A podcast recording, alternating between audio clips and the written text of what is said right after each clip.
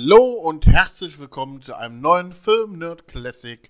Diesmal geht es um den zweiten Teil der Police Academy mit dem äh, nachhaltigen Titel Jetzt geht's erst richtig los aus dem Jahre 1985. Äh, der Film hat eine Länge von 83 Minuten und wurde in den USA produziert und ist der zweite Teil von der Police Academy wo ich ja auch schon ein Review drüber gehalten habe.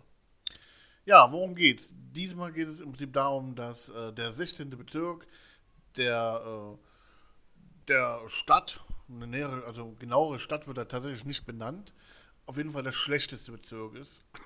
Und um die Kriminalität dort in äh, ja, langsam aber sicher äh, einzuhalten, ähm, schicken sie äh, die ehemaligen äh, Absolventen der Police Academy, also Eugen Tickleberry, Carrie Mahoney, Moss Hightower, Douglas Fackler, Lavelle Jones und Lorraine Hooks äh, ins Rennen und die sollen die Stadt im Prinzip wieder sicherer machen oder den Bezirk in dem Fall.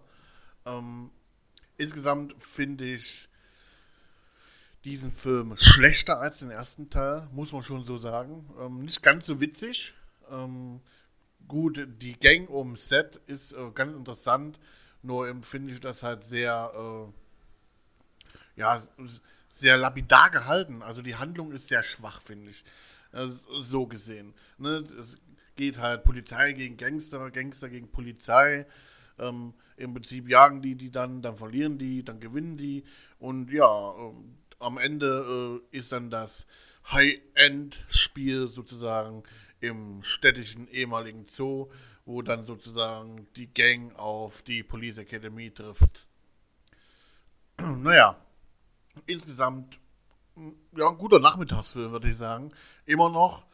Ähm, aber ähm, für die heutige Zeit ist er dann doch schon sehr classic, muss man schon so sagen. Ähm, ja, Regie hat Jerry Paris geführt, Drehbuch Neil Israel und Pat Profit. Ähm, Produktion war wieder John Golden und Paul Mestentary. Musik Robert Falk und die Kamera Jason Grape.